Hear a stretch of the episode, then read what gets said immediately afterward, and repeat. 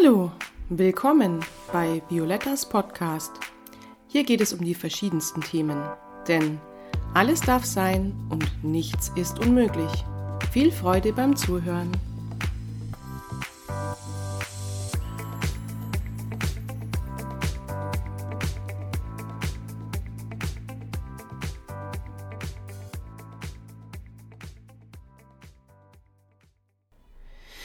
Hallo zusammen. Ja, hm. Zu welchem Podcast begrüße ich euch heute denn? Ich habe mir noch gar nicht äh, überlegt, unter welchem Namen ich meine heutigen Ergüsse äh, setzen möchte. Außerdem habe ich auch eigentlich gar keine Zeit. Also eigentlich denkbar schlechteste Zeitpunkt, um einen Podcast aufzunehmen, weil wahrscheinlich so in 15 bis 20 Minuten äh, die Familie hier wieder zurückkommt. Und außerdem ist es so, dass hier draußen äh, Wahrscheinlich hört man das im Hintergrund. Ich muss versuchen. Ähm, ja, das ist ja ein bisschen blöd mit den Hintergrundgeräuschen, weil hier nämlich gerade Kinder draußen ähm, auf der Vorwiese vor unserem Garten ganz, ganz lauthals ihre Ware anpreisen. Und das bringt mich aber eigentlich jetzt auch schon wieder zurück zu dem, was ich tatsächlich erzählen wollte. Und zwar wollte ich ähm, heute einfach mal was über Stress und über das Thema Trigger erzählen. Das bedeutet, ähm, dass ja, also ich jetzt gerade darauf geachtet habe, dass mich das wahnsinnig antriggert, gerade dass im Hintergrund eben so wahnsinnig laut ist. Ähm, ja, und ich bin zurzeit einfach dabei, da mal reinzuspüren und zu gucken, was macht es eigentlich mit mir oder von was bin ich eigentlich permanent angetriggert. Und ähm, ja, momentan ist wirklich eine Phase, wo ich das wo ich, wo sich das, äh, wo ich das eigentlich permanent wahrnehmen kann. Von früh bis, von früh bis spät gibt es Situationen, wo ich wahnsinnig schnell gereizt bin, wo ich ähm, mich da kaum entspannen kann. Und ähm, ich weiß nicht, ich versuche dann immer zu analysieren, was ist denn da los oder was ist, was ist jetzt genau das, was mich da so enorm stört. Und ähm, jetzt zum Beispiel ist ganz interessant, ähm, ich finde, es macht auch immer einen Sinn, über was zu reden, wenn man da ehrlich ist oder wenn man einfach offen drüber sprechen kann. Deswegen mache ich ja diese Podcasts auch, dass ich einfach über Dinge offen spreche, wo vielleicht ein anderer nicht drüber sprechen würde, weil, naja, da geht es auch oft um Empfindungen und Gefühle, die vielleicht nicht gesellschaftskonform sind im Sinne von, hm, dass man vielleicht mal über Traurigkeit sprechen darf, das darf man schon, wenn es vielleicht ein Thema ist, wo dann die Allgemeinheit zustimmen würde und sagen würde, ja, da bin ich, da wäre ich auch traurig und das kann ich verstehen. Aber wenn es dann um Gefühle geht, wo man sich gar nicht so sicher ist, ob das überhaupt jemand versteht oder ja, die einfach für einen selber auch unangenehm sind, wo man sich selber vielleicht auch eingestehen muss ähm, oder kann, dass man einfach auch sozusagen auch hässliche Gefühle hat. Ich nenne es jetzt einfach mal hässliche Gefühle, auch wenn ich es eigentlich gar nicht bewerten möchte, weil ich finde, jegliche Art von Gefühl und auch alle Gedanken, die der Mensch hat, die dürfen da sein. Es ist ein, einfach so ein Grundprinzip auch in meiner Arbeit, dass alles, was mein Gegenüber, wenn jemand zu mir kommt, die Klienten, was sie mir erzählen, das darf erstmal alles da sein. Und das ist das, was ich auch immer erstmal sagen möchte. Ich sage immer, alles darf da sein. Also ähm, es gibt nichts, was irgendwie unmenschlich oder falsch ist.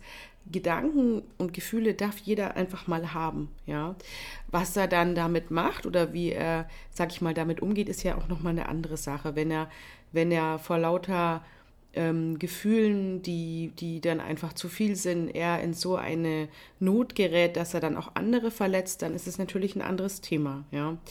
Ähm, das Gleiche habe ich jetzt eben gerade jeden Tag, dass ich ähm, sehr unter Spannung bin teilweise. Hat natürlich verschiedene Gründe, ähm, dass einfach jetzt gerade mehrere Probleme sich massiv angehäuft haben, ähm, wo ich jetzt im Detail gar nicht drauf eingehen möchte, aber das bezieht sich einfach auf wahrscheinlich alle Bereiche, die der Mensch so grob klassifizieren kann, also zwischen Gesundheit, sei es meine eigene Gesundheit, sei es die Gesundheit jetzt vor allem meiner Tochter, wo ich ja auch schon ein paar Mal was erzählt habe darüber, ähm, was immer schwierig ist, weil ich selbst kann alles Mögliche tun für meine Gesundheit. Und bei meiner Tochter oder bei den Kindern ist es einfach so, dass man unheimlich gerne es den Kindern ja abnehmen möchte. Man möchte ja so gerne ähm, am liebsten wenn ein Kind sich wehgetan hat oder so, dass, dass man es dem Kind abnehmen könnte, ja. Ähm, gut, das mit dem Wehtun ist wieder was anderes. Man kann das Kind trösten und meistens rennen die dann auch gleich wieder weiter und spielen weiter. Aber ich rede jetzt ja eher von wirklich Krankheiten oder einfach Situationen wie jetzt bei meiner Tochter, wo einfach das Immunsystem ganz schwer geschädigt wurde und ähm, ja, wir jetzt auch da gerade wieder mit Untersuchungen und so weiter einfach dran sind, ähm, den Ist-Status da einfach wieder jetzt mm, für aktuell quasi zu aktualisieren, ja. Und ähm, das ist ganz schmerzhaft, weil man sich denkt, Mensch, könnte ich denn entweder die Zeit zurückdrehen, als es damals eben so geschehen ist, dann hätte ich mich vielleicht auch anders verhalten, aber das ist ja wieder so dieses hätte, hätte, Fahrradkette. Ähm, naja, es hat natürlich auch immer, so, so hart es klingt, auch alles seinen Sinn. Das heißt, auch Dinge, die geschehen sind, haben ja dann auch wieder etwas mit sich gebracht, auch positive Dinge.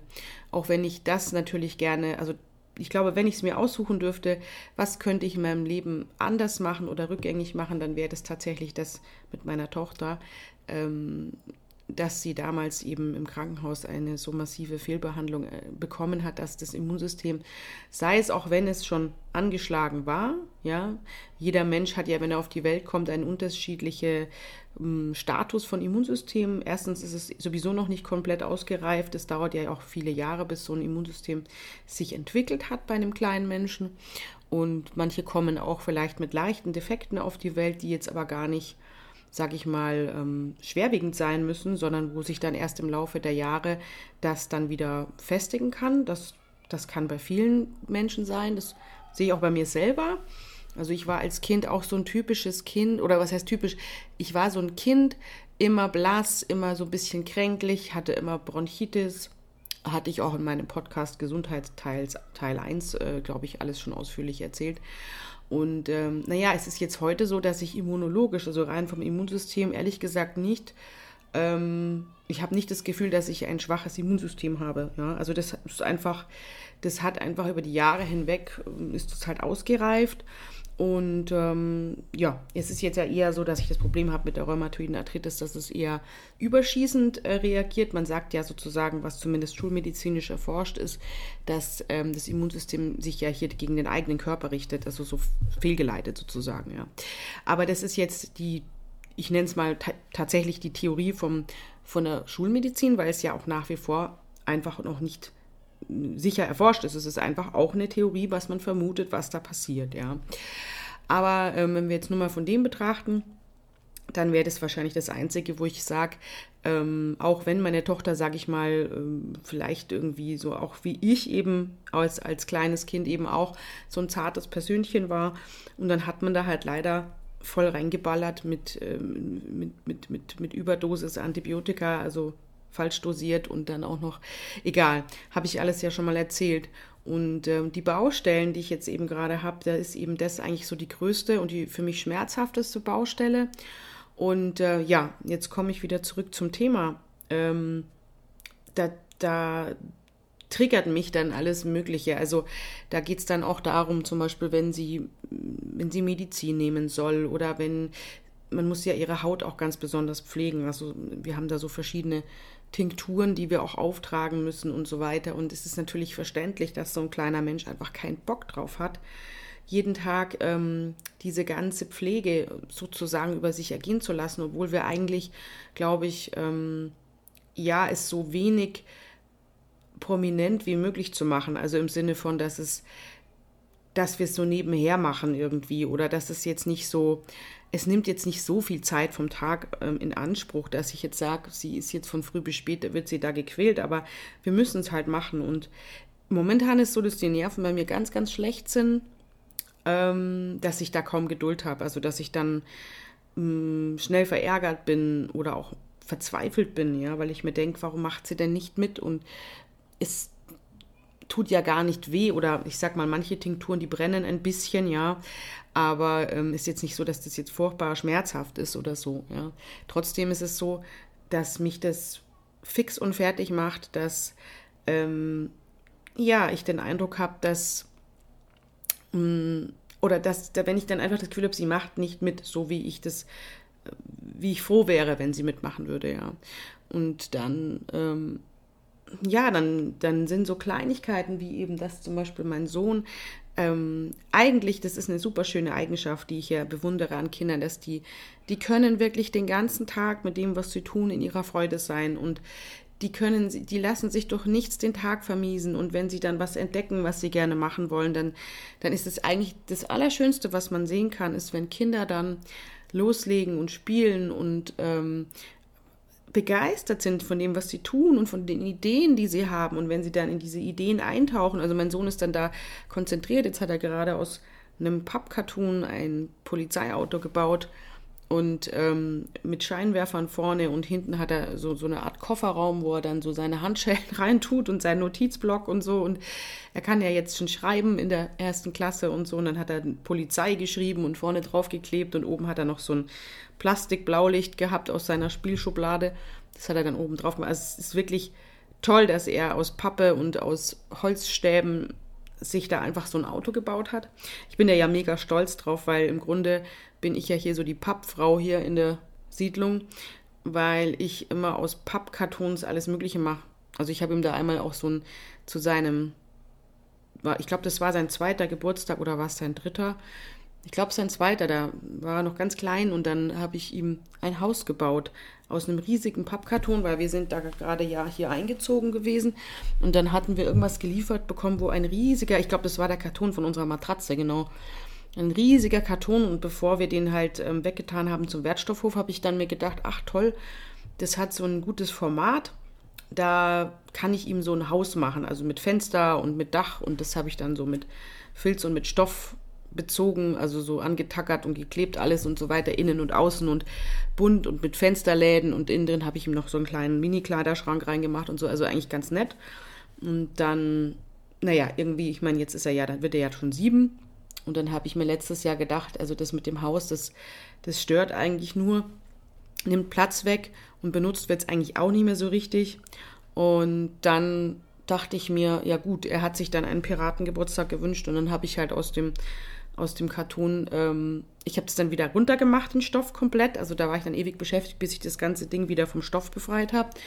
Und dann habe ich den nackten Karton genommen und habe dann ein Piratenschiff draus gebastelt und dann mit den Kindern zusammen schwarz angemalt und dann mit Mast und oben noch so einer Piratenfahne. Und das war dann natürlich super, weil die haben dann, ähm, die, die sind dann reingestiegen in dieses, in dieses äh, Schiff unten die Füße, also und links und rechts konnte man so festhalten, dann sind die quasi so drin gestanden in dem Boot zu dritt und ähm, sind halt dann so mit, mit, den Füßen haben sie das sozusagen dann also rumgetragen. Wir sind halt da, das Boot war quasi drumherum um sie. Etwas schwer zu beschreiben jetzt. Und ähm, da ja auch ein bisschen stolz drauf, dass ich mir denke, Mensch, ähm, ich wollte das den Kindern nämlich von Anfang an beibringen. Ich dachte mir, ähm, irgendwie aus, aus nichts was zu machen, das finde ich einfach so faszinierend. Ich meine, diese ganzen Do-it-yourself-Geschichten, die es im Internet gibt, auch oder bei, wie heißt diese Plattform? Äh, ich habe es gerade vergessen, also wo man diese ganzen selbstgemachten Sachen bewundern kann oder wo die Leute irgendwelche Ideen da reinstellen. Und also das finde ich einfach super. Aus, oder aus alt macht neu oder irgendwie so dieses shabby chic Zeugs irgendwie, wo sie dann irgendwie irgendwelche, habe ich neulich auch einen Tisch gesehen, wo wo so, so, so, wo einer aus einem Traktor, also vom Traktor vorne irgendwie das, den, den, das, das abgeschnitten hat, also diese Motorhaube vorne und äh, mit Scheinwerfern und dann hat er da irgendwie so ein so Bartisch draus gemacht und so hat total super ausgesehen. Also das finde ich super und ja, die Kinder, die wenn die, wenn die dann so drin sind in ihren Ideen und so, dann ist das was, was mich eigentlich riesengroß mit Freude erfüllt. Und das ist auch nach wie vor so. Aber wenn ich dann so wahnsinnig also wenn ich merke, das Stresslevel ist und, und oder die Ängste oder ja, dass, dass das jetzt der Pegel so hoch ist im Moment, ähm, dann regt mich das total auf, weil ich mir denke, weil, weil, weil dann hören die auch überhaupt nichts mehr. Ich meine, die hören ja dann immer nicht, wenn die ihre Ideen machen. Und die meiste Zeit finde ich das auch toll, dass sie dann eben so eintauchen können in ihre Freude. Aber im Moment ist es dann so, dass ich dann richtig sauer werde und dass ich dann das als eine totale Respektlosigkeit empfinde, ja. Da merke ich dann so, da kommen dann so die alten Muster von den Eltern auch hoch, so. Ähm, wo ich, wo ich, wo ich mich dann auch erinnere, natürlich dann auch so, nicht im gleichen Moment vielleicht, aber kurz später fällt mir das dann auf, dass dann, dass ich dann zum Beispiel meinen Vater aus mir sprechen höre und mir denke, ja, der war eigentlich auch so, wenn man da nicht gehorcht hat oder so, dann war das wie so ein Affront gegen ihn. Und äh, ja, also dass man dann vielleicht nicht genügend Respekt gezeigt hat oder so, wenn man halt eigentlich, eigentlich hat es ja dann gar nichts mit dem Elternteil zu tun, sondern man, man macht es ja nicht gegen die Eltern, sondern für sich selbst, ja. Das ist, glaube ich, ein ganz wichtiger Punkt. Man macht nichts gegen jemand anderen, sondern für sich. Ähm, nur wenn der andere das gegen sich empfindet, dann hat er wahrscheinlich in dem Moment auch so einen so ein, so ein kleines Toleranzfenster sozusagen, ja. Ich habe das von der Dami Scharf, diesen Begriff Toleranzfenster. Und ich finde das ganz klasse in der Beschreibung. Die hat da beschrieben, wenn das Nervensystem überlastet ist, ähm, dann hat man entweder phasenweise oder auch permanent ein entsprechend großes Toleranzfenster. Das heißt, einer, der ein großes Toleranzfenster hat, bei dem kann sozusagen viel hineingehen oder, oder an ihn herankommen. Und auch der Mensch kann auch viel aufnehmen, aber es stresst ihn nicht. Und dann gibt es aber Leute, die haben quasi nur einen kleinen Spalt und das ist schon mehr als genug, wenn da irgendwas hindurchdringt an, von außen, an Trigger oder an Stress oder an, an Problemen. Die können einfach nicht mehr aushalten, weil, weil sie einfach ähm, weil das Nervensystem das allein schon gar nicht schafft, ähm, sich zu regulieren oder dass der Mensch sich selbst regulieren kann. Und das ist natürlich gut, wenn man das ganze Wissen hat. Ja, ich habe da, mache jetzt auch schon seit zwölf Jahren ähm, Therapie, also nicht nur an mir selbst, also dass ich selber bei Therapeuten war und so weiter jahrelang und alle meine Themen so angeguckt habe und nach wie vor ja auch noch in Therapie bin, weil ich ja auch lerne noch. Also ich bin ja bei einer Therapeutin, die mir dies, das auch beibringt, in diese gerade systemische Therapie und systemische Arbeit. Und da guckt man ja auch nach wie vor noch seine Themen an und die Themen, die ähm, die hören ja nie auf. Also man wird wahrscheinlich, bis man, bis man sozusagen stirbt, ja, immer noch irgendwelche Themen haben. Und wenn man die Themen jetzt vielleicht geklärt hat mit den Kindern oder mit, mit dem Partner oder wie auch immer und dann irgendwann damit durch ist, dann kommen vielleicht die, kind, die Themen mit den Kindern, wenn die Kinder erwachsen sind und selbst dann irgendwelche Eheprobleme haben oder wenn die Kinder ähm, selber Kinder haben, man ist dann schon vielleicht Großeltern und wenn man das noch erleben darf, dass dann da irgendwie Probleme sind und immer wieder in Verbund, also immer wieder auch in, im Zusammenhang mit einem selbst und nicht nur, dass es nur die Kinder betrifft oder, oder eben den anderen, sondern dass es ja immer auch was mit einem selbst zu tun hat. Ja, und ähm, dass man dann gucken kann, wie groß ist eben das Toleranzfenster. Und bei mir ist das Toleranzfenster unterschiedlich. Also das ist das, was ich eigentlich heute mit diesem Podcast mal mitteilen wollte oder wo jeder mal bei sich gucken kann. Ähm, wie viel wie viel, wie geht es mir damit? Also wenn mal viel los ist, wenn viele Probleme auf mich so über mich hereinbrechen, oder ich weiß nicht, wie man es besser beschreiben kann. Also wenn manchmal auch Sachen ja auch unerwartet kommen und dann kann ich damit gut umgehen? Geht das? Oder bringen mich schon ganz kleine Dinge zur Weißglut oder lassen mich in Tränen ausbrechen oder wie auch immer. Es gibt ja wirklich natürlich dann auch zwischen den Extremen auch Grauzonen. Und ähm, ja, bei mir gibt es Phasen, da, da, da, da fange ich schon irgendwie nach, nach ein paar Minuten irgendwie zum Weinen an oder ich werde laut, ja. Also es gibt für unterschiedliche Reaktionen und mh, mm, ich muss nur sagen, so, so unangenehm das jetzt vielleicht auch klingt, auch und man sagt, oh Gott, das arme Umfeld von von der, von der Vio. Ja. Ähm, ich schreie ja jetzt nicht den ganzen Tag hier rum oder tyrannisiere mein Umfeld. Aber ich muss halt sagen, gesundheitlich gesehen ist es weitaus für mich besser, dass ich die Sachen nicht mehr stillschweigend in mich hineinfresse, weil ähm, also ich teile meinem Umfeld quasi auch manchmal mit, wenn, wenn eben dann zu viel los ist. Also wenn dann eben die Kinder zum Beispiel beide total viel fordern und irgendwie Aufmerksamkeit oder Mama, kannst du mal schnell hier? Und dann der andere schreit dann, ja, er will dann das und ja, Hunger und dann, oh nein, und dann tut wieder irgendwas weh oder äh, es ist dann was los oder man hat schon vier Stunden Homeschooling hinter sich und man ist eh schon total entnervt und dann hat man selber vielleicht noch, jetzt hatte ich zweieinhalb Wochen lang den übelsten Hexenschuss, also das war, ähm, ich habe jetzt einfach gemerkt, ich muss was tun und ich möchte was tun und deswegen habe ich ja jetzt auch diese Online-Ausbildung nach Liebschau und Pracht angefangen. Und ähm, ja, weil, weil ich das eine ganz tolle Sache finde, wie man sozusagen die, die, den, den ganzen Bewegungsapparat eigentlich mh, hm, trainieren kann. Aber eigentlich bin ich bin ja total unsportlich. Also ich bin ja jetzt keiner, der sagt, oh, jetzt mache ich jeden Tag eine Stunde oder zwei Sport. Zeitlich wird es schon gar nicht gehen, aber ähm, ich habe zumindest ich glaube, jeder Mensch kann oder ich kann, glaube ich, jeden Tag 10 bis 15 Minuten mindestens mal integrieren in meinen Tag und kann diese Übungen machen. Da gibt es eben spezielle Übungen. Da kann man entweder gezielt welche raussuchen für bestimmte Körperpartien, wo man weiß, da hat man eben Schwachstellen. Oder es gibt auch so Ganzkörperprogramme, die dauern dann wahrscheinlich eine halbe Stunde.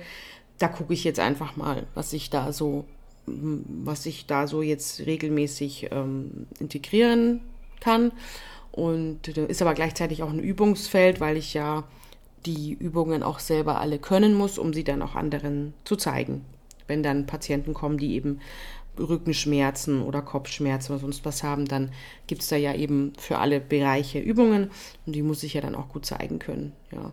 Aber ich habe jetzt einfach gemerkt, es war einfach zu viel. Also ich konnte mich kaum rühren mit den Schmerzen. Ich habe selber massive Schmerzen gehabt und dann ähm, ja, diese Situation mit, mit Homeschooling und dann bin ich da einfach auch irgendwie nicht die geborene Lehrerin.